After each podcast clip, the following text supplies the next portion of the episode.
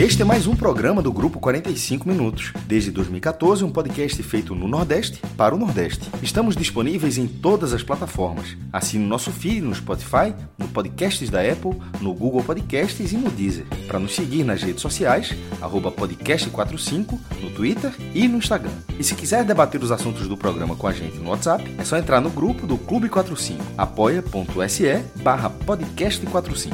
Muito obrigado pela escolha e pela confiança.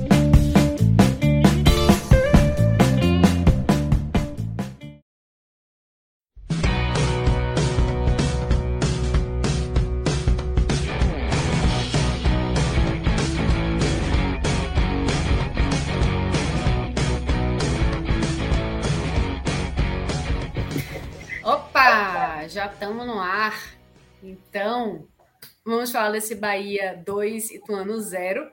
É, jogo que aconteceu agora nessa sexta-feira pela Série B do Campeonato Brasileiro.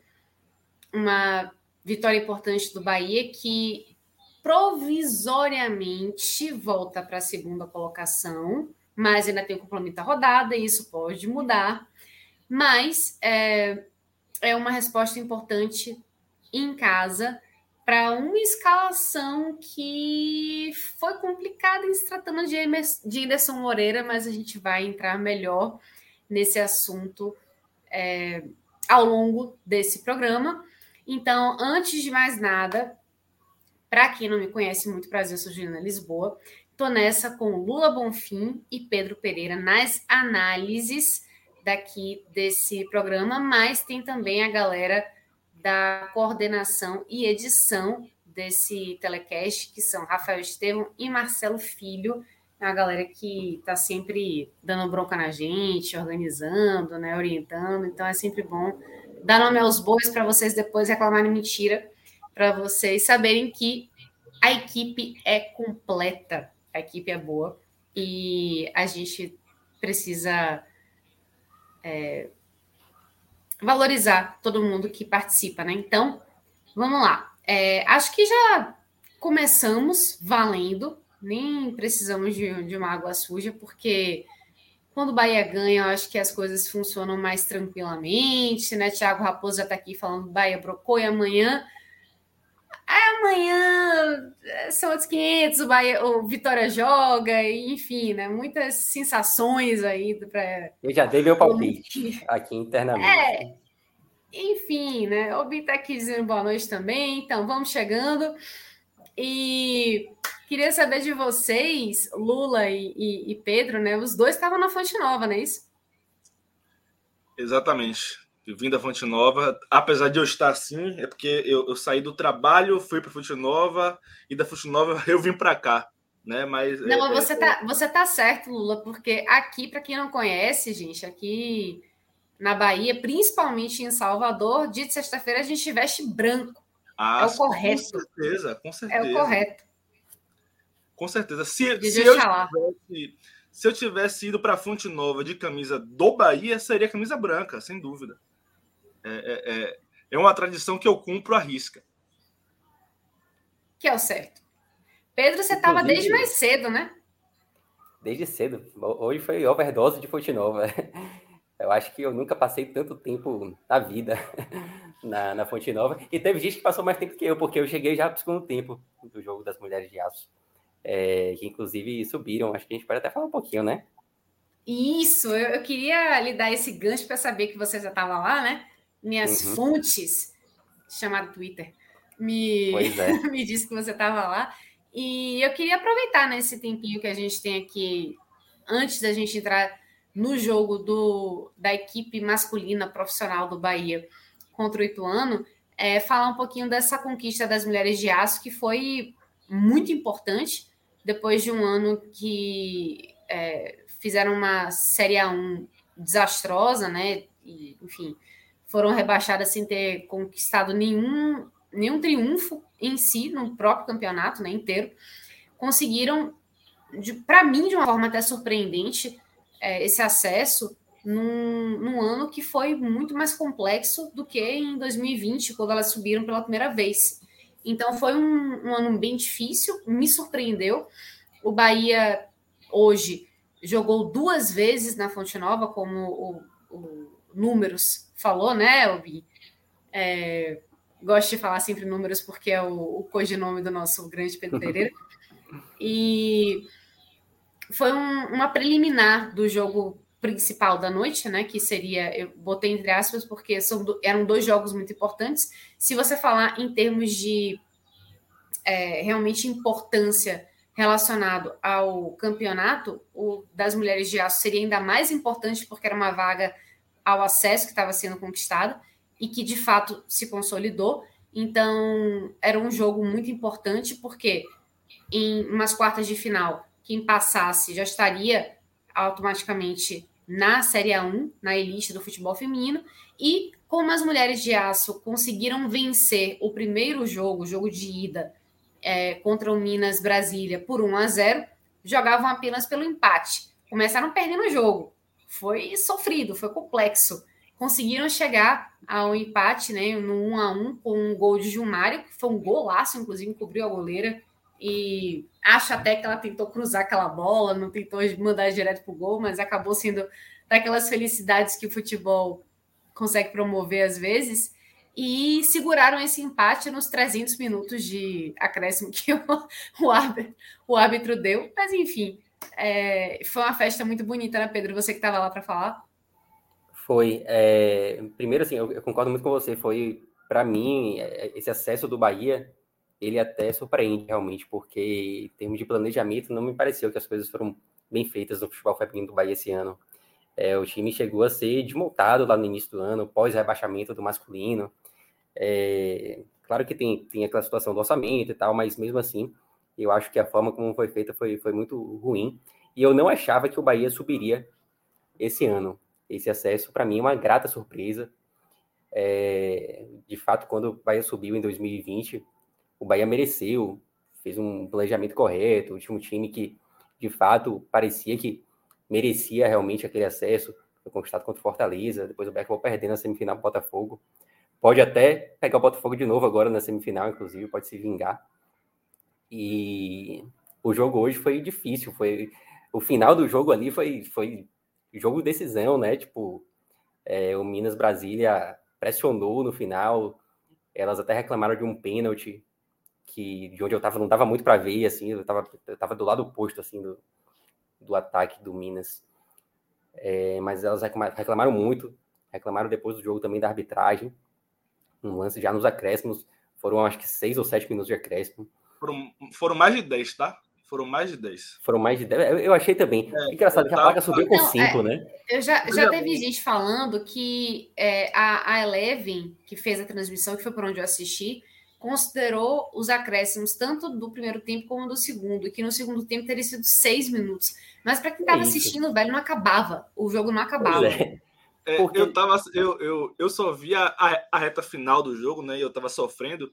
E chegou a, a, a mais de 100. Bateu 101, entendeu? Então, não sei se foi a soma dos acréscimos do primeiro com os acréscimos do segundo, mas a, a conta que chegou ali foi de 101. É, pelo que eu percebi lá, pode, pode ser que eu tenha perdido alguma placa, mas eu vi um de 5 e um de 1. Um. Tipo, ele deu 5 depois deu mais um. Mas aí acho que teve uma falta também depois, que a bola parou e tal. Mas não sei realmente. Mas foi tempo pra caramba. Foi tempo pra caramba, ainda mais com, com o Minas pressionando, né? O, Minas que é um bom time também. É, caiu junto com o Bahia no ano passado, inclusive. Já estava na, na Série A1 há mais tempo. O Minas Brasília, inclusive, para quem acompanhou o futebol local aqui, feminino, né? ele foi o time que fez a final com o Vitória em 2018, a final da Série A2. Subiram juntos. E desde 2018, que o Minas Brasil ficou na, segunda, na primeira divisão, caiu no ano passado junto com o Bahia. Então é um time que tem uma tradição no futebol feminino. É, foi um adversário duro. E assim, o Bahia conseguiu um excelente placar no jogo de ida, no, no 1x0. É, saiu perdendo hoje. Golaço de miúda também. Foi. Miúda que, inclusive, já tem uma, uma, longa história no Bahia, né? Eu até coloquei no, na CBA Números, ela, ela, já entra no, no, no hall aí de jogadores que marcaram mais de 10 gols. Se não me engano, são sete jogadores e ela já está nesse, nesse hall aí é, das maiores artilheiras do Bahia feminino. Mas que bom, que bom que subiu e de fato espero que no ano que vem a gente possa ter uma campanha mais feliz do que foi em 2021. Essa é a terceira participação do Bahia no Brasileiro Feminino da Série A1. Participamos em 2014, perdemos, sa saímos na primeira fase. Uhum.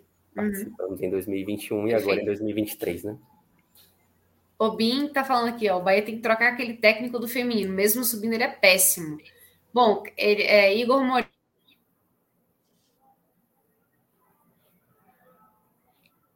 Acho que Ju caiu, né? Igor Morena, de fato, é, tem muita reclamação assim da torcida. Igor Morena, ele teve um, um papel muito importante para o Bahia ter subido em 2020, o Bahia feminino. E também teve um papel muito importante, negativo, para o Bahia ter caído em 2021. E me surpreendeu é, o Bahia ter mantido o Igor e ter trocado boa parte da equipe, das atletas, né? E também boa parte da comissão técnica. Então, é, não estou dizendo que ele é o principal culpado do rebaixamento, nem que ele tenha sido o principal nome para o acesso desse ano, mas acho que ele sozinho não pode ser o, o não deveria ser, na verdade, o cara a comandar a equipe com é, carta branca, eu acho, para uma Série A1 do Brasileiro Feminino. Porque é um, um campeonato muito duro e que está se colocando cada vez mais difícil, né? Então, o que a gente tem visto nos últimos anos é que quem está subindo não consegue se manter, porque é muito alto nível. Então, até o São José, que é uma das equipes mais tradicionais do futebol feminino, caiu esse ano. Então, é, é o Bahia, para se manter na elite do feminino, vai precisar, eu acho, reforçar bastante a equipe para ter atletas de ponta, né? Para pelo menos conseguir isso conseguir se manter na Série A1, que já é um feito grandioso. E se a longo prazo pensar em, em, em disputar uma segunda fase, disputar título, aí realmente é, é entrar no mercado.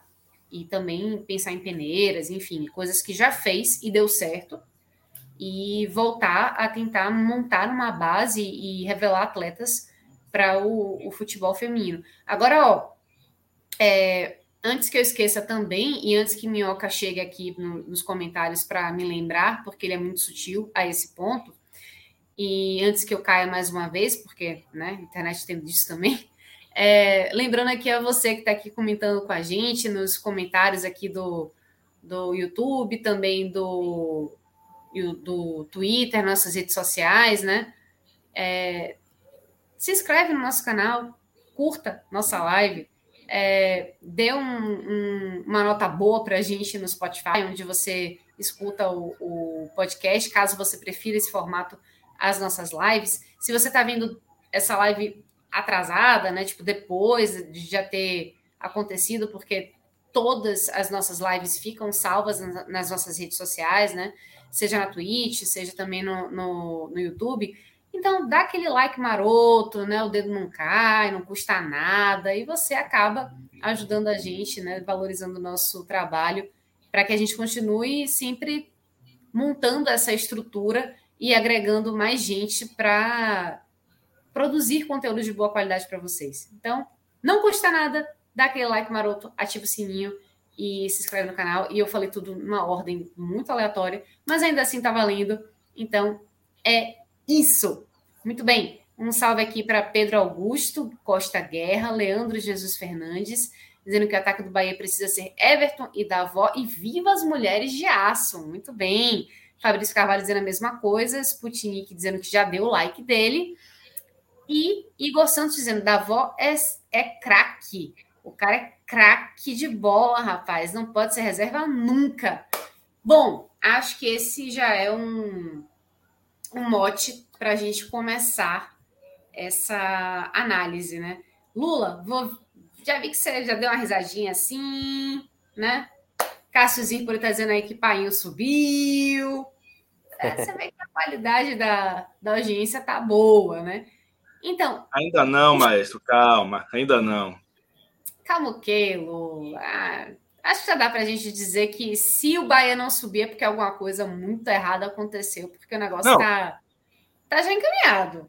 Vai. Isso com certeza, isso com certeza. Se, se não subir é porque algo de muito errado aconteceu. Mas dizer que já subiu, não concordo, não. Não, não subiu, mas Já tem. É, é, é, é, eu vi Thiago Minhoca tweetando, né? Já aconteceu de equipes nessa mesma situação perderem o acesso. Né? Então, claramente, não, não está garantido. Até, até porque o Bahia repito, isso eu já falei um milhão de vezes. O Bahia não tem jogado bola para a gente ficar tão confiante assim. É, é, mas hoje, hoje, na minha avaliação, o Bahia fez um jogo até acima da média, tá? Ó, é... seu selo antizica tá, tá, tá ok, Lula? Tá normal? Porque assim, ó, o maestro tá, tá forçando a amizade um pouquinho, né? Mostrando aqui uma não. mensagem, né, para quem está acompanhando, ele está dizendo aqui, ó, nunca nem saiu do G4. Tipo, o pai tá bem. Mas tá desesperado. Tá, tá desesperado porque... não adianta muito o Bahia sair do G4 em alguma hora e o esporte continuar perdendo, né? Então, não adianta muita coisa. Eita! De graça! Troca de amabilidades. É, mas, enfim. É, eu até achei que o Bahia hoje fez um jogo até um pouco acima da média. Quando. Hum, na média do, do Bahia esse ano, tá? Só, só explicando. É, quando o Bahia saiu do, do primeiro tempo vaiado, eu achei injusto. Por mais que eu tenha entendido que muito dessa vaia foi porque o, o, o nível de jogo do Bahia caiu na, re, na reta final do primeiro tempo, né? Caiu bastante assim e, e, e teve um lance de, de Roda-Liga que irritou bastante. Eu acho que a vaia tem um, tem um pouco a ver com isso também. Mas quando eu, eu olho o primeiro tempo como um todo, eu acho que a, aquelas vaias foram um pouco injustas. Porque o Bahia teve o domínio do primeiro tempo. Né? O, Ituano não conseguiu é, é, é, criar grandes chances. O Bahia foi quem teve as melhores chances. Né? E, e, eu acho que a gente deveria já estar um pouco acostumado com jogos difíceis, entendeu? Aceitar que são difíceis mesmo e, e, e apoiar a equipe. É, mas o Bahia, é quando voltou para o segundo tempo, e, e a torcida ainda um pouco irritada, muito pela insistência de Anderson em, em coisas que claramente não vinham dando certo, né? no caso Roda Liga e, e Copete, que curiosamente foram as duas as duas sub, substituições dele é, é, nos primeiros minutos do segundo tempo. É, a torcida estava bastante irritada com isso, porque o sentimento é que ela já viu o suficiente para saber que não ia dar certo, que já deveria ter sido mudado. Né? Quando eu olhei a escalação hoje mais cedo, eu falei, pô, que é isso, cara? Hum, não tem porquê. Você já viu que não dá certo. Altera, muda. Né? Hoje é, é, eu, eu voltei para casa ouvindo a coletiva de, de Anderson. E ele estava falando que, ah, mas da voz já foi, já foi titular e, e foi muito cobrado sempre e tal. É, é, é... Ok, é verdade isso. Davó, inclusive, apesar de ser o artilheiro da equipe na Série B, é, é, é acho que, se eu não me engano, também é o que tem mais assistências. Davó realmente foi muito cobrado pela, pela torcida mesmo, porque ele passou algum tempo perdendo gols claros, assim, né? É, chan chances claras. Mas quando você olha o macro da competição, você não consegue compreender por que que Davó tem sido com Anderson regularmente reserva. Tá? Você não consegue entender. Quando você olha o, o grosso, o que cada um tem jogado, você não consegue entender isso. Né? Como é que Davó é reserva? Independente de para quem, inclusive, tá? Se Roda Liga, se, se Copete, se Jacaré, eu acho que não faz sentido Davó ser reserva do Bahia. Tá? É... E eu acho que das vaias, da cobrança, tem muito disso. Né? Inclusive, houve coro para Anderson no setor oeste da Fonte Nova um coro de, de burro no início do segundo tempo. Houve um coro de burro. É, é, é eu achei curioso isso. Mas é, é, é, isso mesmo, é a insistência de Anderson em algo que a, a, a torcida já via que, já via que não vinha dando certo. É, Rodalega fez um, um, um, jogo ruim mais uma vez. Né? É, ele briga, batalha, mas tecnicamente ele não acerta. Tá? Tecnicamente ele não acerta. E, e Copete também não, não fez um jogo muito legal. É, é, quando você olha os últimos os jogos que ele fez, você não não vê justificado exatamente por que, que ele é titular absoluto, por que não da avó, né? Assim como como com o Rodaliga, você não consegue entender por que, que os dois botam da avó no banco. É, o Bahia iniciou o jogo bem até. O Bahia, os dez primeiros minutos, assim, o Bahia abafou bastante o Ituano. Bastante. É, teve chance de abrir o placar, é, perdeu é, uma boa chance, mas depois o ritmo foi caindo pouco a pouco, né? O Bahia seguiu melhor, melhor do que do que o, do que o Ituano.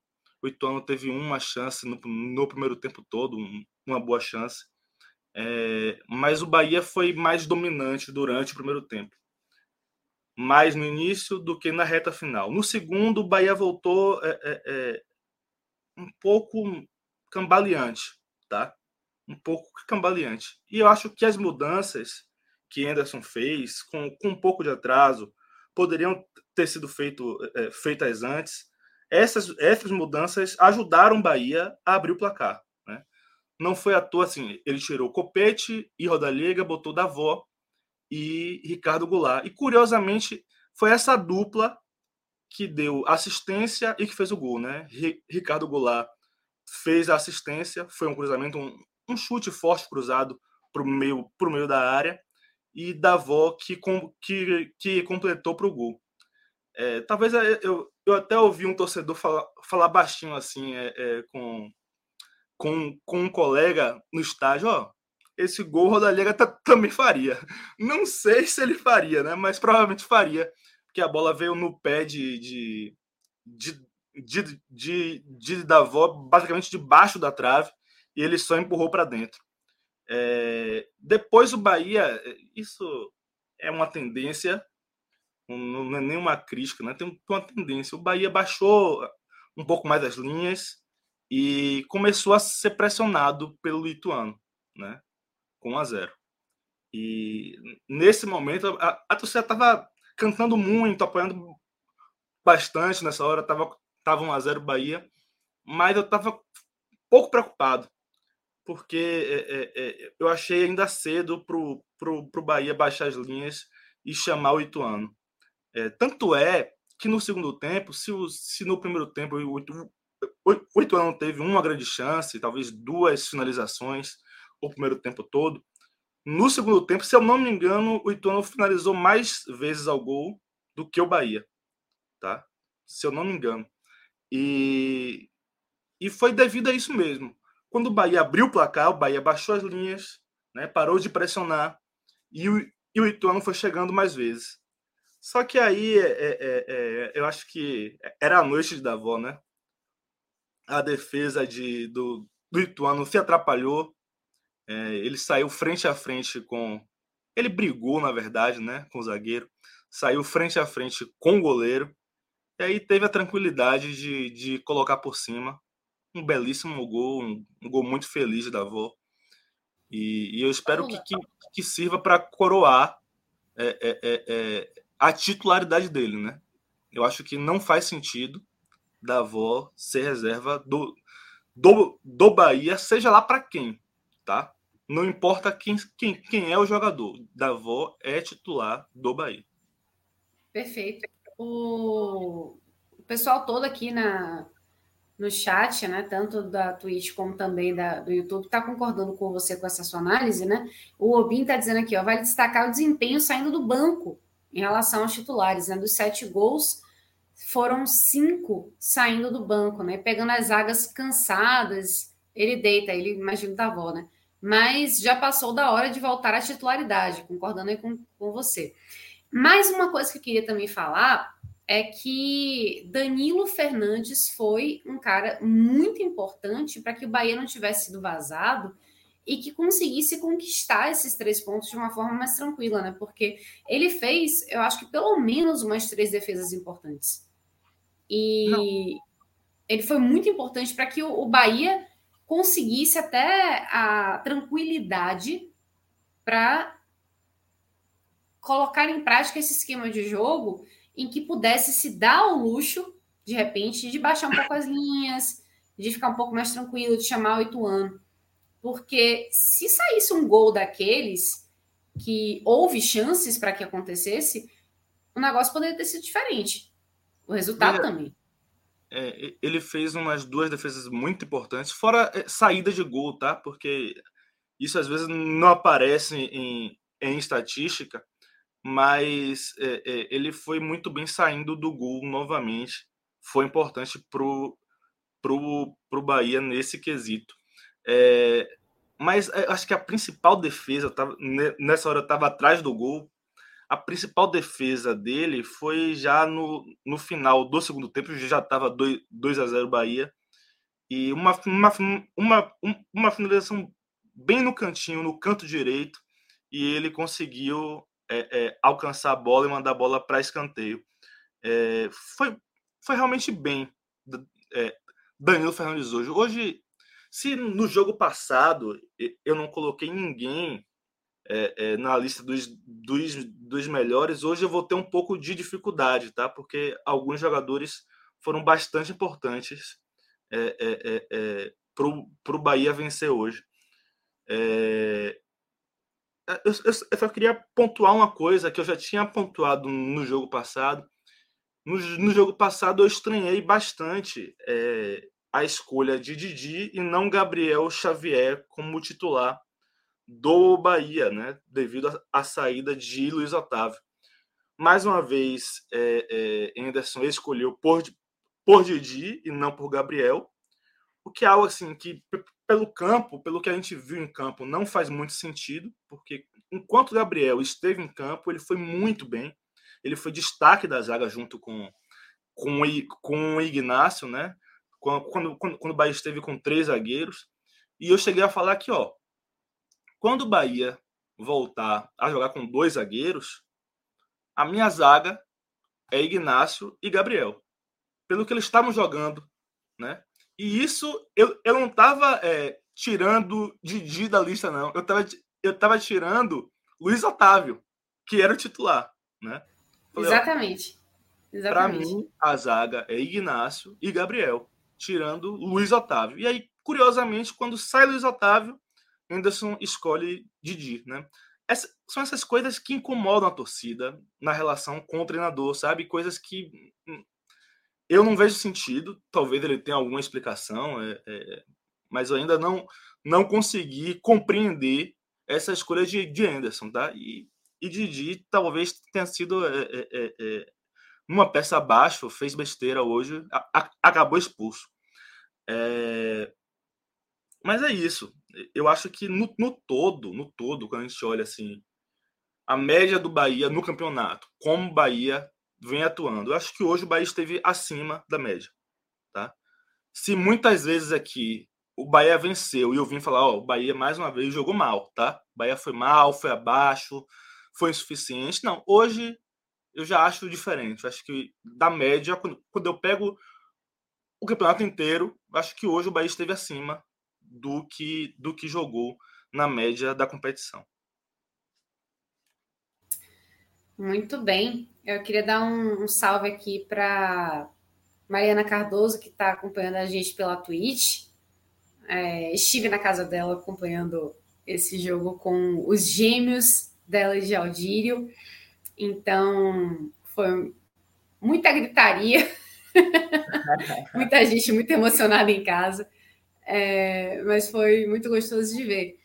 E eu queria destacar aqui também ó, o comentário de Igor Santos no YouTube, dizendo aqui: olha, do mesmo jeito que Anderson põe os garotos da base no time, ele tira. É muito preocupado. É outra coisa que é... eu queria falar. É outra coisa que eu queria falar. É, não faz sentido a saída de André para a entrada de Marcinho, tá? Marcinho, é, eu, eu ia entrar nisso agora. Um jogo, fez um bom jogo hoje, tá? Não é, não é uma Sim. crítica ao que ele jogou hoje, não. Sim. Mas é que não faz sentido. O, o que André vinha jogando não faz sentido ele ir para o banco. Mais, mais uma escolha de Anderson que a gente não, não consegue é, é, é, explicar, a gente não vê explicação palpável para isso, sabe? E, e... Eu acho que a gente não vê, Lula, uma explicação técnica pelo que vem sido demonstrado em campo. Porque eu acho que André não demonstrou motivos, não mostrou o porquê dele precisar ser trocado na titularidade, porque o que ele vinha demonstrando em campo não dava brechas para isso. Ele estava conseguindo executar bem a proposta de jogo e a função que se esperava dele. A mesma coisa de Davó, certo? Mas voltando a André, que é lateral direito, é, eu vejo que Henderson ele prefere colocar de repente jogadores da confiança dele que já trabalharam com ele antes, ou então que ele tem alguma confiança por algum outro motivo. E jogadores que têm uma rodagem maior. Há exemplos de Igor Torres, há exemplos de Marcinho. De Roda É isso que. Exato. E é isso que, para mim, seria uma explicação para manter esses. para colocar esses jogadores, na verdade, na titularidade, no lugar de jogadores da base que vem entregando né, que vem executando bem a função, desempenhando bem, e de repente de forma até mais interessante no contexto do time em razão de resultados. Então, assim, se você está com um, um, time com alguns jogadores que são recém-chegados da base, que estão conseguindo desempenhar, eu acho que o momento é você dar um pouco mais de rodagem, um pouco mais de confiança para que esses jogadores consigam ter mais casca e depois você começar a rodar um pouco mais o elenco quando a oscilação acontecer. É, não, não consigo enxergar hum, em Davó isso e principalmente não em André. Mas eu queria passar para Pedro falar um pouquinho mais sobre isso e também sei que ele tem algumas coisinhas guardadas aí para passar para a gente, né? Números. Fala aí. Sim, mas antes eu vou dar minha, vou dar minha cornetada na escalação também. É, jogo passado, é, o Ju não estava aqui, mas eu e Lula, a gente abriu também o telecast falando que o sofrimento do torcedor do Bahia naquele dia, no, no jogo contra o Sampaio, né, ele começou no momento em que a escalação foi divulgada. E hoje, mais uma vez, no momento em que apareceu ali a escalação, todo mundo começou a reclamar. É, são escolhas que, de fato, não, não dá para entender, embora elas não tenham me surpreendido hoje, tá? Eu não esperava, assim, uma mudança drástica no, no, no trio de ataque e já imaginava até que Jacaré poderia entrar no jogo no lugar de Igor Torres, porque Igor Torres, é, nos dois jogos que ele participou, ele acabou sendo substituído no intervalo. É, e a gente já percebeu lá no jogo contra o Sampaio que na cabeça de Henderson, Jacaré, ele ele estava ali no primeiro lugar da fila antes de Davó. Eu não consigo entender, porque Davó, para mim, é o melhor atacante que o Bahia tem no elenco. Mas você vê, no jogo contra o Sampaio, quem entrou logo no intervalo foi o Jacaré. Davó já entrou lá uns 20 e poucos minutos. É, então não me surpreendeu. Ele, ele, primeiro ele muda, tirar Igor Torres e depois ele colocar Jacaré e não Davó. É, na zaga, eu concordo com o Lula. Eu acho que quando ele saiu ali do esquema de, de três zagueiros, a minha zaga também seria Ignácio e Gabriel Xavier, embora eu até compreenda você colocar Luiz Otávio quando o Luiz Otávio está tá disponível, tá? Luiz Otávio é um cara que já está aqui desde o ano passado e tal, que às vezes tem algumas falhas, obviamente, mas que no geral consegue ter um bom rendimento, mas Didi não fez absolutamente nada nada além do que Gabriel Xavier fez para ser o titular da posição hoje, na falta de Luiz Otávio. Então, concordo perfeitamente aí, não, não, não vejo cabimento em você não ter Gabriel Xavier, que fez partidas excelentes, excepcionais, foi escolhido como melhor em campo é, aqui pela gente em algumas oportunidades, e também não vejo sentido nessa, nessa escolha. É, na lateral direita, a mesma coisa, vocês falaram muito bem, André não deu nenhum motivo para perder a posição, aí foi puramente a carteirada. E concordo com, com, com o Lula também. Marcinho fez até uma, uma partida boa hoje. Mas André, de fato, não, não, não tinha feito nada para sair. É, concordo que foi na questão aí da rodagem e tal, mas lembro que essa, essa, essa, essa escalação de Marcinho ela me preocupou, porque Marcinho não joga cinco meses praticamente, né? Ele, ele entrou no jogo passado, lá no São Paulo Correia, mas vinha de um longo tempo parado.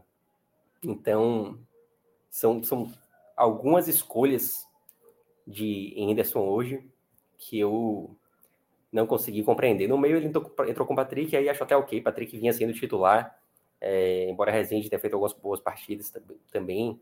É, não me desagradaria se ele tivesse entrado com Rezende, mas eu acho que Patrick também é, foi uma boa escolha. Não, não, não questiono a, o retorno de Patrick, não. Mas esses três pontos, a lateral direita, a, entrada, a, a, mais, mais a saída de André até do que a entrada de Marcinho. E a zaga com Didi mais uma vez. E o trio de ataque com Rodaí e Copete sendo mantidos e Davó fora no banco, de fato me causam um incômodo que foi um incômodo comum à grande maioria da torcida do Bahia hoje. Sobre o jogo, acho que o Lula falou bem. É, o Bahia fez uma partida boa em alguns momentos hoje. O primeiro tempo, aos 15 minutos de jogo, o Bahia já tinha tido três oportunidades. Duas com Copete e uma também no, no escanteio cobrado por Mugni, que por pouco não faz um gol olímpico, né? É, aliás, eu estava até olhando que o último gol do Bahia Olímpico foi em 2016, um 4 a 2 no Goiás, talvez o Lula se lembre. É, um gol de Juninho. Lembro, é, lembro. Esse jogo. Contra, é, contra o Goiás, é isso? Minha noiva, torcedora do Goiás, é. no dia seguinte, acordou sem, sem, sem, falar comigo, porque, porque ela disse que eu estava muito feliz. Agora veja só, né? Pois é. E, pô, seria, seria um golaço bem, bem fechadinho. O goleiro fez uma defesaça. Então, aos 15 minutos ali, você já via que o Bahia estava pressionando. E eu acho que o Bahia terminou o primeiro, primeiro tempo embora tenha oscilado ali no final, é, não, não tenha conseguido manter uma, uma forte pressão ali sobre o Ituano, mas eu acho que o Beto terminou o primeiro tempo merecendo um, uma vitória ali, tipo, uma vitória parcial, né? É, poderia ter ido intervalo com 1 a 0 não seria nada estranho, é, pensando no que foi o jogo. É, no segundo tempo, e aí já te confirmando, você citou é, da, da, questão das finalizações, de fato o Ituano é, teve mais finalizações que o Bahia, foram, foram oito finalizações do Ituano contra sete do Bahia.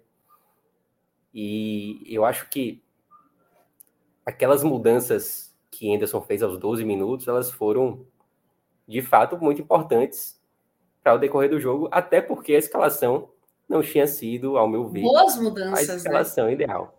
É, foram boas mudanças, mudanças para assim, corrigir. Isso, para corrigir. Tipo, ele colocou os jogadores que, pelo menos o jogador da avó, com certeza, que deveria ser o titular da equipe por ser a melhor opção que a gente tem hoje. Eu lembro, Ju, que a gente comentou aqui em algum telecast, quando o Davó ainda estava sendo utilizado como centroavante, Rodaega não tinha voltado a ser titular, que a gente comentava que Rodaega a 50%, 60% era melhor do que Davó como centroavante, falando especificamente da Davó na posição de centroavante. É, e a gente comentava que a Rodaega não estava nem 20%. Lembro que até fui eu que, fui eu que coloquei essa, esse questionamento. Foi. Exatamente, por isso que eu, que eu citei seu nome aqui agora. E a gente comentava que o Rodaega ele não estava voltando ao time porque ele não estava nem 20% que ele é. Porque de fato o Rodaega a 50%, 60%, ele é um centroavante melhor do que da avó na centroavance ali.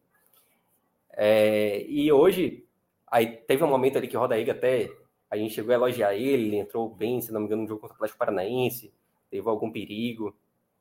É, beleza, compreendi o fato dele ter voltado, porque é o único jogador que o Bahia tem na posição, mas o cara tá muito abaixo assim, do que ele já apresentou, não tem condição. Tipo, hoje foi mais um jogo assim, terrível de, de Rodaíga. E saiu vaiado hoje. Acho até que ele ficou meio cismado ali com a torcida. Mas eu acho que a insatisfação da torcida é, é tipo, existem motivos para a torcida estar tá com essa com essa insatisfação com Rodaega, sabe? Tipo, é compreensível.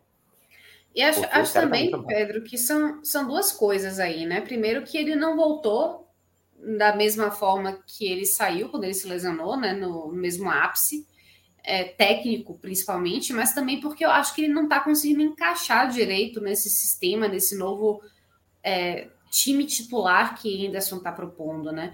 Você vê que muitas vezes a bola não chega até ele do jeito ideal, e isso acontece mesmo de futebol, especialmente na Série B. E aí ele começa, não sei se por conta própria ou por uma, uma questão de treinamento mesmo, a recuar um pouquinho, né, tentar buscar a jogada lá atrás e até mesmo construir jogadas, mas isso aí parece que tira um pouco ele do habitat natural dele, né? E aí começa a ser uma complicação, porque ele volta um pouco para tentar ajudar na construção da jogada e ele não tem a velocidade suficiente para conseguir estar na dentro da área na hora que a bola chega.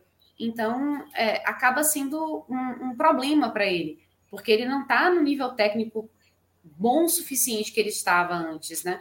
Para simplesmente ficar esperando uma bola, qualquer bola, aí, né? Não simplesmente aquela bola perfeita, redondinha, açucarada, chegar naquele momento ideal para que ele consiga empurrar para a rede, mas como também pegar uma bola meio quadrada, como ele fez tantas vezes, até mesmo no ano passado, né?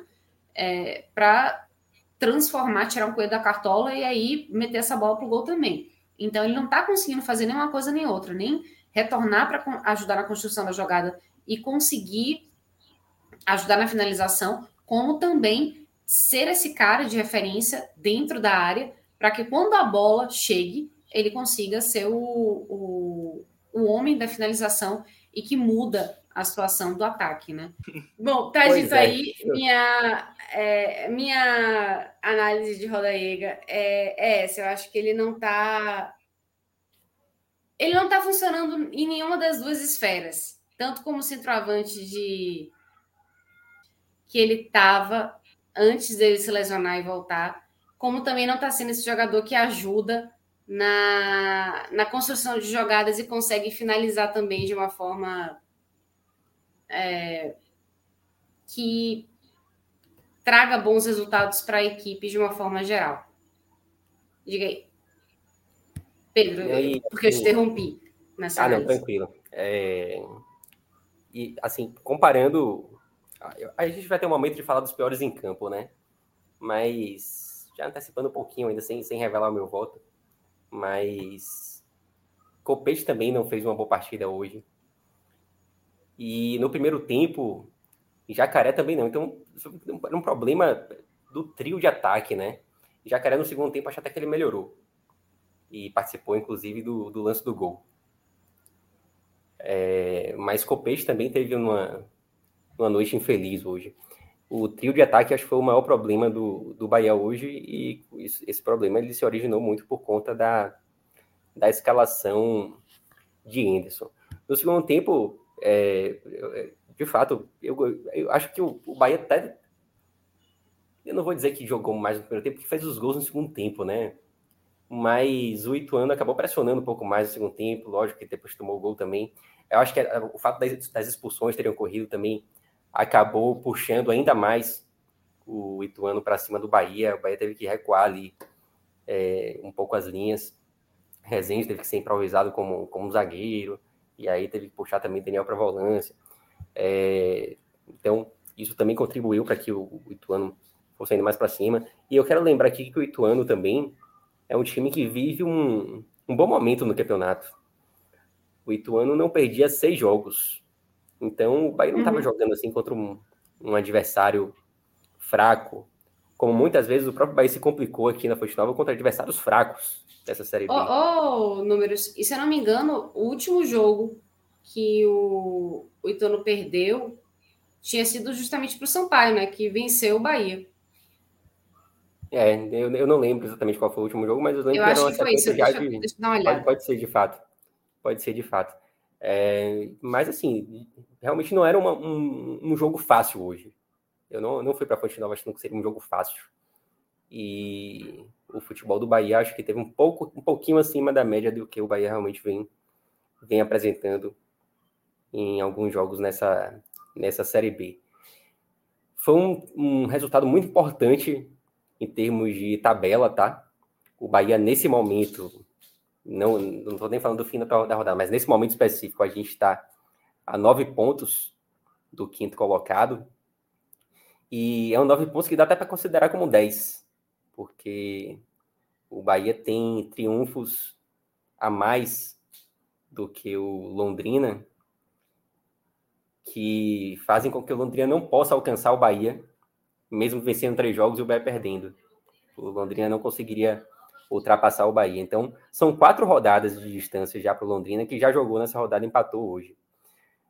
Ainda temos, obviamente, Tombense e Sampaio Correia. O Tombense tem um jogo dificílimo contra o Vasco, fora de casa. Hum, aí a, a, diferença pode cair até para sete, né? Ou seja, voltaria para a diferença que começou a rodada seria ainda uma diferença confortável. Somos Vasco e... nesse jogo, né? Somos, Somos Vasco. Vasco. Assim, acho que tem, acho que o Bahia tem que torcer ali para os times do G4. Mas claro que sim, se o, o Vasco perder, eu não acho que seja o melhor cenário de jeito nenhum. O melhor, melhor cenário é o Vasco ganhar e deixar o Tom Benz lá, lá embaixo.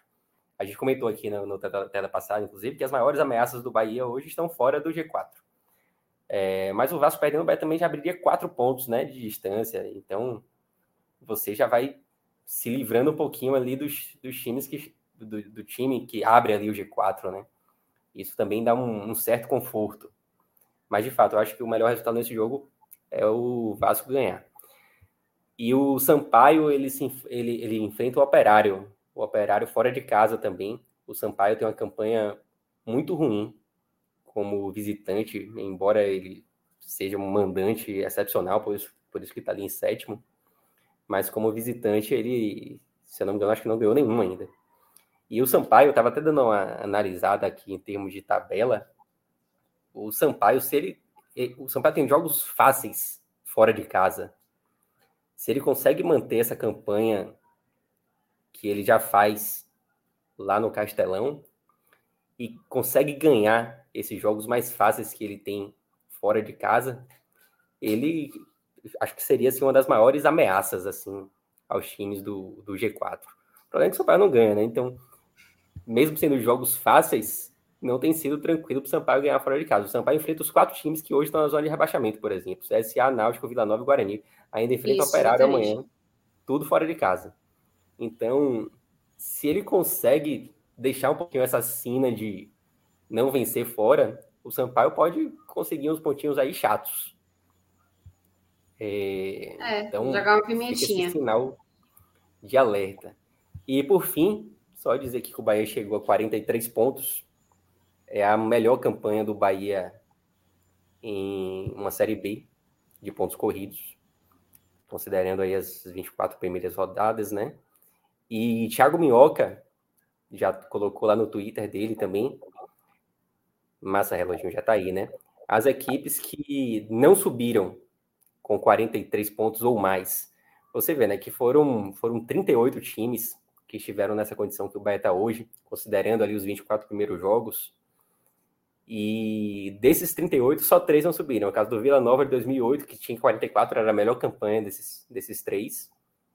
É, e não subiu. O São Caetano de 2012, um ano completamente atípico, 2012, que o São Caetano não subiu com 71, que é algo assim inimaginável e o Paysandu de 2015 são os três times que não subiram. Então a gente já está se aproximando de um momento em que o Bahia vai fazer uma pontuação em uma rodada X que a gente vai dizer, ó, a partir daqui ninguém deixou de subir com essa pontuação. A gente já está chegando perto desse momento. Mas hoje, com 43 pontos em 24 rodadas, o cenário ele já é positivo. Tipo, três equipes de 38, você vê que o Bahia não subir nessa condição seria algo raro por assim dizer.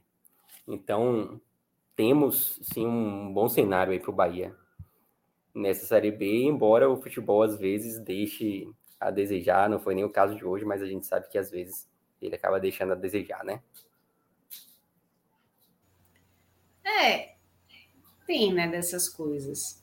É, e sobre isso é melhor a gente nem falar, como teve gente comentando aqui na, no chat, né, falar sobre Vitória, que daqui a pouco decide a vida, né? E tendo essas coisas, né? Tá aí invicto, vai jogar em casa, precisando de, um, de uma vitória importante, de alguns tropeços de adversários também. É tipo da coisa, né? Futebol tem dessas coisas, tem de outras também.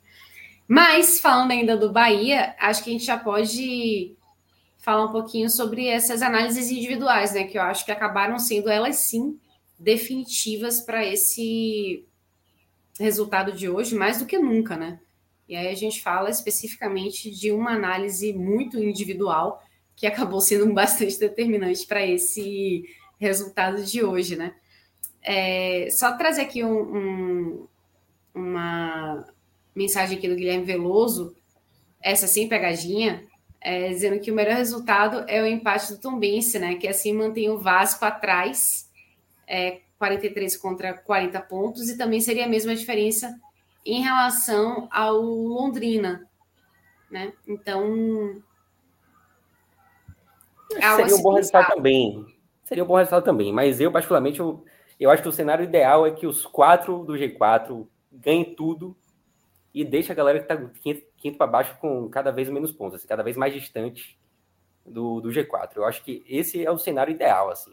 Mas uhum. eu concordo que não, não, não seria um cenário ruim esse empate no jogo de amanhã. É. Empate está bom também. Está bom também. É... Diga, Ju. Não, é isso. O empate, no caso, serve, né? Mas vá lá. É, análise individual, tá valendo. Assim, eu queria iniciar essa parte da, da análise individual contando uma pequena historinha. É, eu adotei um, adotei um cachorro em, em dezembro e dei o nome dele de Bobô, né? É, o grande craque do bicampeonato brasileiro do Bahia. E minha mãe sempre falava assim: pô, não quero cachorro aqui em casa, dá muito trabalho e tal, não sei o que e tal. Mas eu, pô, mãe, quero tanto um cachorro e ele é lindo e tal. Eu trouxe. Eu, é, é, é dá, dá trabalho, moleque, viu? Dá muito trabalho. Mas ele é incrível. E minha mãe se apaixonou por ele. Aí eu tava um dia desses me arrumando para ir, pra ir trabalhar. E aí eu peguei minha mãe chamando o Bobô de Davó. Porque eu sou o pai, né? Então ela é maravilhoso. Ela é a avó.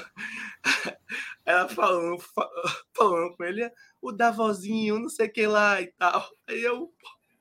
Que, pelo amor de Deus, sacrilégio chamar Bobô de Davô.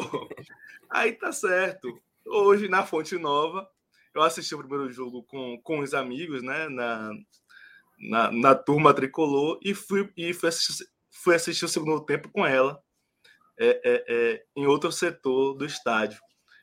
E aí, quando, quando o Davó marcou o segundo gol, ela, ela virou para mim e falou assim: aí, ó, gol de bobô. Fez essa brincadeira. Isso, isso ficou na minha cabeça. Não tem como, como não escolher Davó como o, o, o principal destaque do jogo hoje, tá? Ele, ele decidiu o jogo. É, é, um jogo que era difícil. Como o Pedro falou, assim, eu fui para fui para Fonte Nova imaginando um jogo bem difícil. Eu, eu, eu, eu estava pronto, inclusive, para um tropeço. Tá? Fui querendo vencer, porque era muito importante vencer, né? como, como foi importante vencer, mas fui pronto psicologicamente para tropeçar. É, mas não, e, e Davó conseguiu resolver o jogo para o Bahia. O segundo gol é, é, é, é, de muita inteligência, muita, muita categoria, um belíssimo gol. É, eu acho que ele merece ser destacado como o melhor jogador do Bahia em campo. É, em segundo lugar, eu vou de um jogador que eu coloquei entre os piores no jogo de terça. Tá? Eu vou de Matheus Bahia. Eu acho que ele fez um jogo muito bom, muito bom. É, não apareceu, não, não, não, não, não deu assistência, não, sabe, não, não fez gol, mas ele fez um jogo muito correto o jogo inteiro. Inclusive, talvez é, uma das melhores chances do Bahia no primeiro tempo tenha, tenha sido dele, tá? Uma jogada bem trabalhada assim, de um lado para o outro. da direita para a esquerda. Ele invadiu a área, é, chutou, o goleiro fez uma bela defesa. Eu gostei muito, muito mesmo de Matheus Bahia hoje. E em terceiro lugar, eu vou colocar um jogador que eu também já bati bastante aqui, mas que eu acho que hoje foi muito bem, que foi Patrick. Tá? Patrick fez uma belíssima partida. Eu acho que ele é, é, é... Eu, eu, eu tenho um pouco isso, tá? Quando eu, eu bato muito o jogador e aí eu vejo que em um jogo ele foi muito bem, eu, eu gosto de elevar esse, ele para esse pódio. Poderia ter alguns outros jogadores aqui, tá? É, é, é, Danilo Fernandes fez uma boa partida, tá? Marcinho fez uma boa partida. Ignácio fez uma boa partida, mais uma vez, tá? Se ele, se ele foi mal contra contra o, contra o Sampaio, aquele jogo foi uma exceção, né? Porque ele hoje mais uma vez foi bem, Ignácio. Poderia estar ele nesse. Ele tem ido bem, né, via de regra tem ido bem. É, é isso. Contra o Sampaio foi uma exceção. Né? Foi uma exceção. Se você pega os últimos 10, 15 jogos dele, é, é, é uma regularidade positiva. Positiva. É, talvez o, o, último jogo ruim de Ignacio pelo Bahia tenha sido contra o Ituano na ida, lá em Tu. É, ele, ele fez um jogo inseguro lá. Mas depois disso, Bahia Bahia ganhou um titular seguro no miolo de zaga. Né? Com exceção é, do último, né? Com exceção do último, é. Com exceção do último. Que a gente, a gente fez questão de colocá-lo aqui entre, entre os piores, né? Hoje é, é, ele, ele foi bem. E eu, e eu fiquei feliz. Mas meu pódio, meu pódio mesmo, fica com Davó, Matheus Bahia e Patrick. É, não sei. Pulo logo para os piores. Eu queria ver o, o, o pódio de Pedro Pereira para ver se vai dar match ou se ele tem outras, outros nomes aí para trazer. Eu já vi que, que é, é, não vai dar match, não. Eu, eu, eu, acho que dois eu acho que ele, que ele vai junto. Um outro quem, quem? eu acho que não. Quem, quem você acha? eu acho que você vai tirar Matheus Bahia. Nem eu não vou tirar Matheus Bahia, não, velho. Não vou tirar Matheus Bahia, não. Matheus Bahia tava na minha lista, assim, de segundo melhor. Você, você botou de segundo também, né? Foi. Pois Foi. é, velho. Na lista então... Davó, Matheus Bahia e Patrick. É. é, não, tipo, eu. Você citou vários jogadores aí que de fato foram bem. Eu acrescentaria ainda Mugni. Você, você não citou, acho que Verdade. fez uma, uma boa partida hoje. Verdade. Assim. É... O próprio Danielzinho também é, fez uma boa partida. O meio de campo teve bem é, no primeiro tempo. Eu acho que no primeiro tempo o trio de ataque foi, ficou devendo muito, mas eu acho que o resto do time funcionou bem. Hum, Ignacio, de fato, uma boa partida também, que você citou.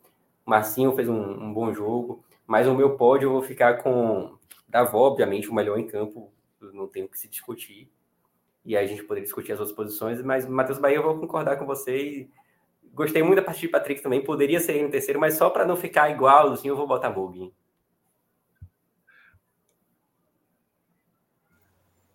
Muito bem. Ó, tem é, um comentário aqui que eu, eu não sei se vocês estão sabendo mais do que eu. Mas Gabriel está aqui colocando para gente no YouTube, dizendo o seguinte: olha, pessoal, comente sobre o incidente com a bandeirinha. Não sei se alguém de vocês soube ou viu, mas um torcedor arremessou um copo nela e o árbitro registrou em súmula. Eu vi, foi até Sica que colocou no, no, no Twitter, é, dizendo que, inclusive, ele foi levado para a delegacia para prestar depoimento. Então, é, na verdade, perdão, é, Sica retweetou uma informação de Ulisses Gama, é, repórter aqui de Salvador, dizendo que a polícia identificou o torcedor que atirou o copo na bandeirinha e o conduz, o conduziu, no caso, para a delegacia. Então, isso aconteceu e é, aí sim teríamos que aguardar para ver o que é que vai acontecer em relação a isso, porque uma vez o árbitro registrando em súmula, isso provavelmente pode ser levado para o. Isso possivelmente né, será levado para o TJD. O STJ. É, o TJD. O que, a gente tem, o que a gente tem visto ultimamente assim, é que quando há identificação da pessoa que arremessou, normalmente as penas são, são mais brandas, né? Tipo, uma multa, alguma coisa assim. É, não chega a ter uma perda de mando de campo. E, de fato, no, na, eu, eu tava do lado oposto, assim, mas, tipo, dava para ver que na mesma hora em que a pessoa atirou o copo, os próprios torcedores que estavam ao redor ali já começaram a contar e tal.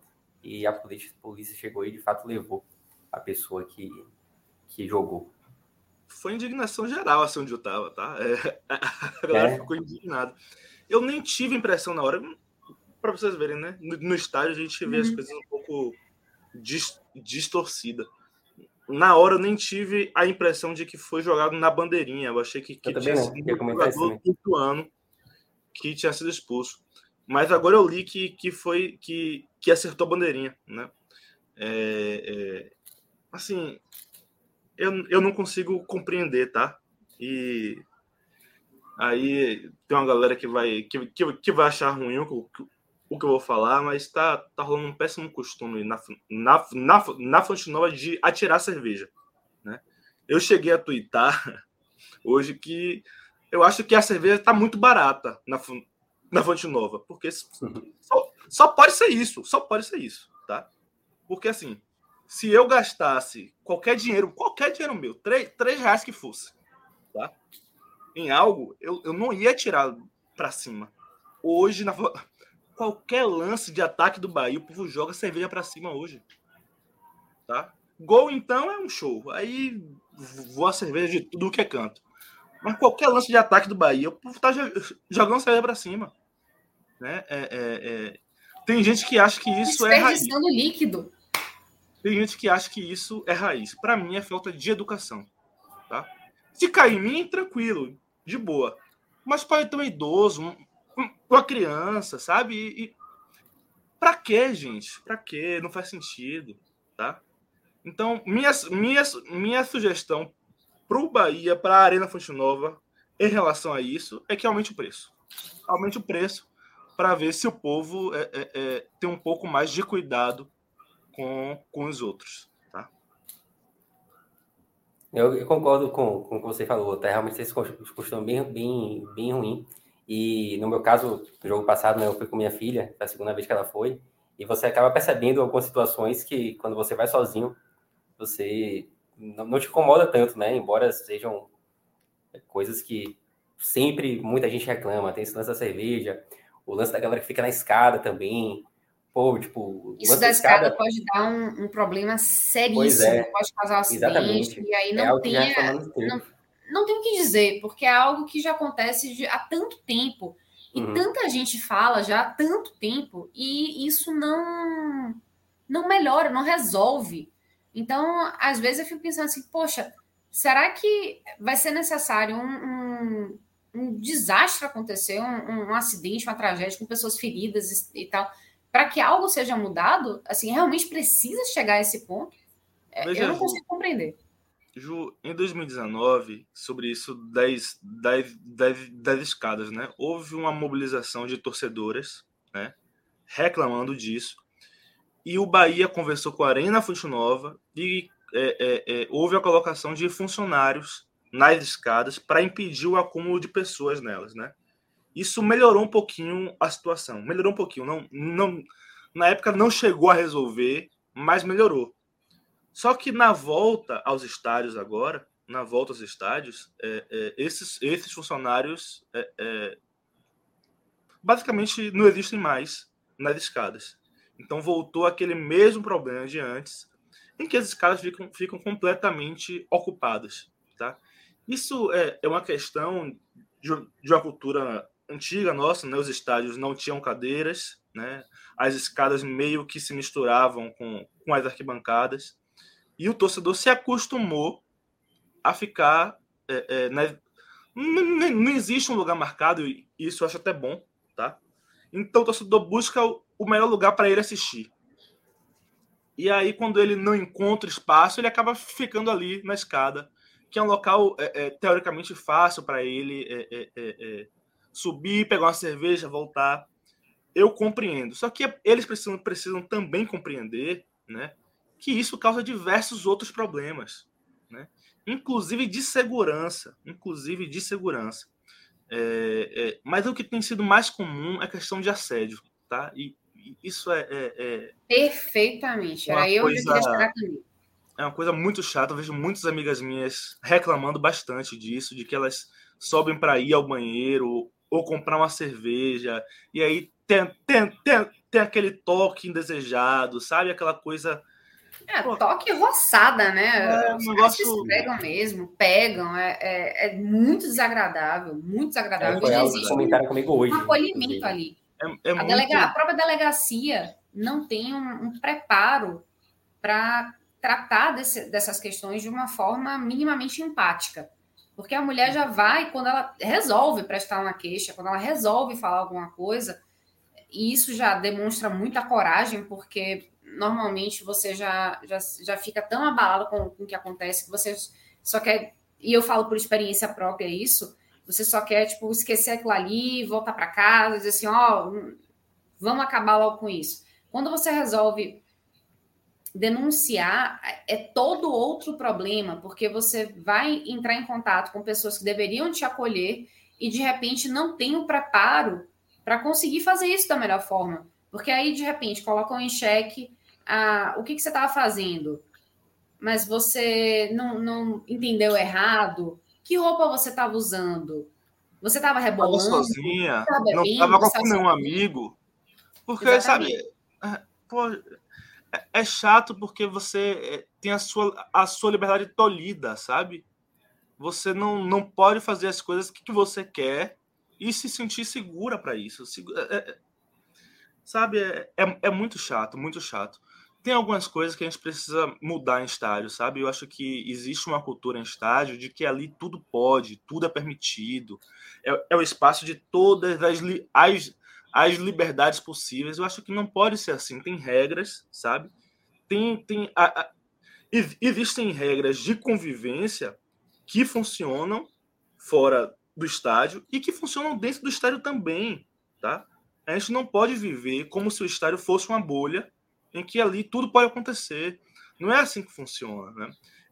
Eu tô lendo o chat aqui, tem um pessoal pedindo calma pelo que eu falei das cervejas, né? Sim, eu ia dizer isso também. Sou contra, é, sou contra o pessoal falou aqui, O pessoal falou aqui, é, é, idoso fica no oeste.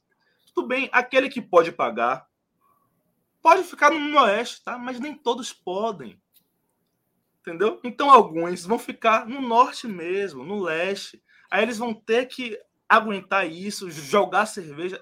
Eu não me importo, eu não me importo. Bahia faz gol, pode acontecer qualquer coisa, eu tô feliz da vida tá? Tô feliz. Eu não me importo. Mas eu penso no outro. A gente, a, a gente precisa parar de pensar só na gente. A gente precisa pensar também no outro que está ao lado. Hoje, na minha frente, tinha, tinha, tinha uma criança, um pai e uma criança. Quando o segundo gol saiu, uma cerveja caiu direto na, na criança. O pai ficou, obviamente, indignado. Né?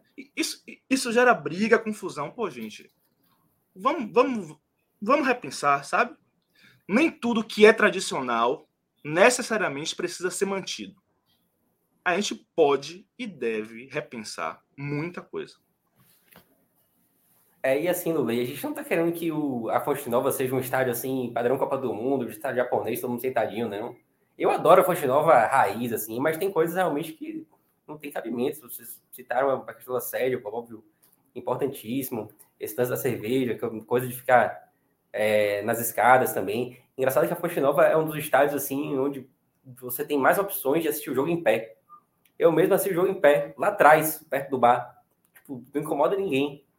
É, tem vários espaços na arquibancada onde as pessoas assistem e, em pé. E é importante também, né? Não ficar na frente dos locais de acessibilidade. Porque Isso. vários amigos meus que precisam de é, desses locais especiais para acessibilidade, né? pessoas que têm é, cadeira de rodas, né, que se locomovem com, com cadeira de rodas ou têm dificuldade de locomoção, de mobilidade, precisam de acessos específicos. E eles existem por um motivo, né? Tanto para essas pessoas como, como quem está é, ajudando essas pessoas, né? Tá junto delas, né? Então, quando você resolve ficar em pé na frente dessas pessoas, pô, elas pagaram ingresso também, né? Então, é sacanagem, né? Com quem tá lá querendo assistir Sim. o jogo, que só tem esse lugar específico, né, para poder assistir e você vai lá e fica na frente delas, pô, aí não dá, né? Uhum. É complicado. É. Você tira a possibilidade de outra pessoa que também pagou pelo ingresso de assistir pela assistir a partida que você está também tentando assistir. É, acho que é bem por isso, por, por, aí mesmo. Só sou contra aumentar o preço da cerveja, viu? Deixa como tá, tá bom. Não, hoje é, ainda paguei, hoje foi mais uma provocação, sabe? Foi, foi, mais uma provocação. eu sei, eu sei, eu sei. Não é, assim, no momento eu, eu não estou bebendo, mas para o meu médio prazo, eu pretendo voltar para o estádio e voltar a beber. Então, para mim, não interessa que fique mais cara, não. É só uma cutucada, porque não faz sentido você você pagar por algo que é caro, tá? Não é barato, é caro. Mesmo você sendo sócio, é caro. É acima do preço de mercado fora do estádio, né? E você vai e joga fora. Joga fora a cerveja. Para mim, não faz sentido. Tá certo. Acho que podemos passar então para o pódio negativo ou deixa para lá? Ah, ainda tinha, tava nem me lembrando, mas. É, mas vamos, o meu vamos, pódio vamos. negativo é Roda Liga, em primeiro lugar. Tá? Eu acho que ele. Não é que falte dedicação a ele, não. Isso não falta hora nenhuma. Mas tecnicamente ele não tem acertado nada. Né? E, e mais uma vez, enfim. Assim, é, um, é uma figura que eu, que eu gosto, até por, por essa entrega dele, né? Mas é um fato. Tecnicamente, ele não está bem. E hoje ele foi, para mim, o pior do Bahia em campo. Tá? Em segundo lugar, eu vou colocar Copete, porque a dupla Copete-Rodallega no primeiro tempo, é, é, nossa, foi o que atrapalhou o Bahia de sair com, com, com um placar vantajoso por intervalo. É, muito mal, muito mal mesmo. E em terceiro lugar, Didi. Didi. É, não vou colocar Jacaré, eu acho que Jacaré até teve umas participações assim legais, apesar de dele ter feito um primeiro tempo no, no, no todo ruim. No todo ruim. No geral, ruim. É, eu não vou colocar ele entre os três. É, eu vou de Roda Liga, Copete e Didi nessa ordem. É bem por aí. É, eu, eu tava. No, no, final do primeiro tempo, eu fui fazendo na minha cabeça e seriam os três à frente, com o jacaré incluso. Mas no segundo tempo eu, eu salvei o jacaré.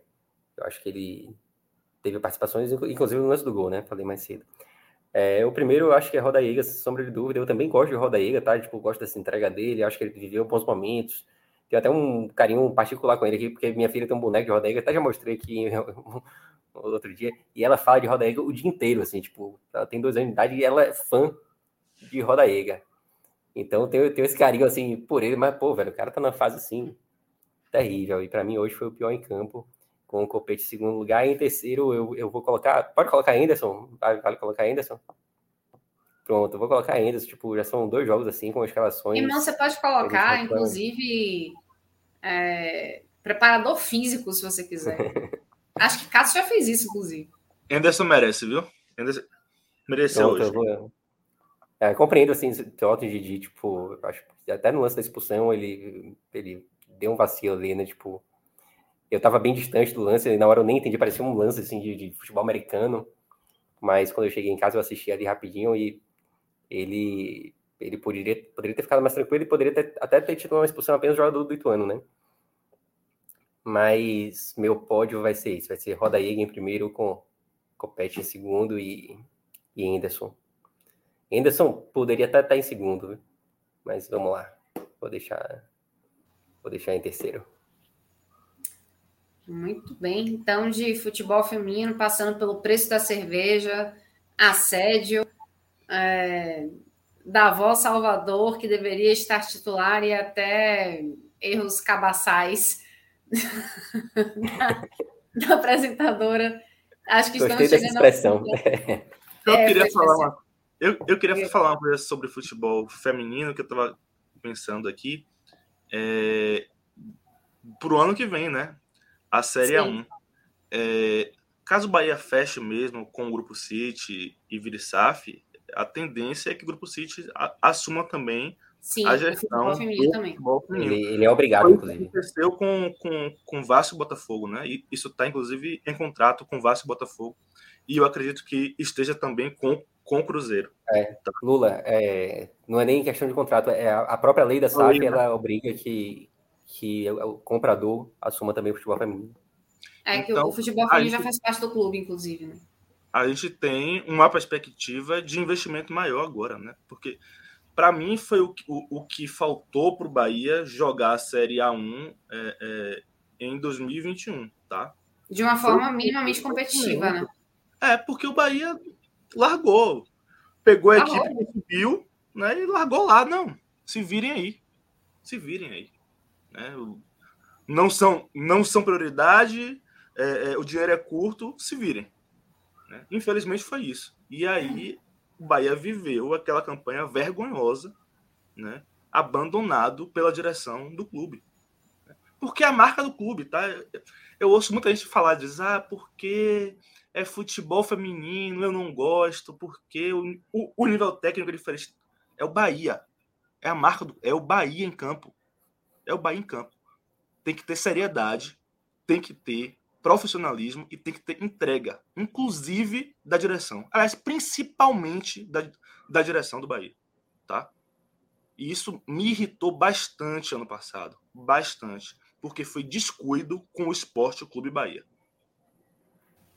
Concordo plenamente, Lula. Acho que foi a minha leitura é a mesma da sua e eu realmente espero que haja uma uma nova forma de lidar com o futebol feminino do Bahia agora, porque eu acho que o sarrafo está mais alto ainda agora, que já são três divisões do nacional, então o sarrafo está ficando cada vez mais alto. Eu acho que daqui a pouco a gente vai passar para quatro divisões, porque você já tem dentro da própria Série A1 a diferença de clubes que estão com mais investimento, como Palmeiras, Corinthians, é, você vê o Santos também está bem, internacional, com a base muito forte. Você vê que o Flamengo agora começou realmente a investir, está pegando até jogadores de seleção feminina para compor o elenco. Então, o Bahia, para se tornar minimamente competitivo, para não cair, vai precisar acompanhar essa tendência. Isso significa investir também. Então, fico feliz, né? Como o Fal falou aí, que bom que as meninas voltaram à Série A1 ótimo, mas para se manter na Série 1 vai dar trabalho. Mais trabalho do que em 2021, por exemplo. Ju, a, gente precisa, a gente precisa pegar o bonde da história, tá? O bonde da história tá passando.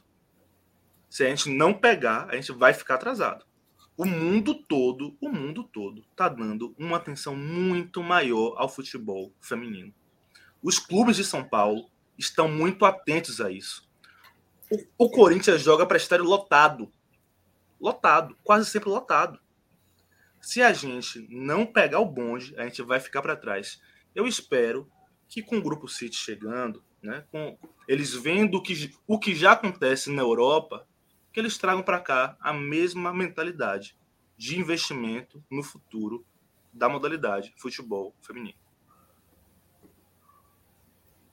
Muito bem nessa, nessa vibe aí de esperança, né, de que o futebol, não apenas o feminino, mas o futebol do Bahia seja tratado de uma forma é, mais profissional e com mais carinho por parte da diretoria. Acho que a gente pode agora se despedir. Você... Não, não vamos nos despedir ainda, porque Pedro. Não, só rapidinho, rapidinho. Só duas, dois números assim, de curiosidades inúteis, assim, só para só passar em branco, porque vocês sabem que eu gosto, né? É, 14 triunfo seguido de sexta de noite em casa. Tipo, Bahia não perde, empata de sexta de noite.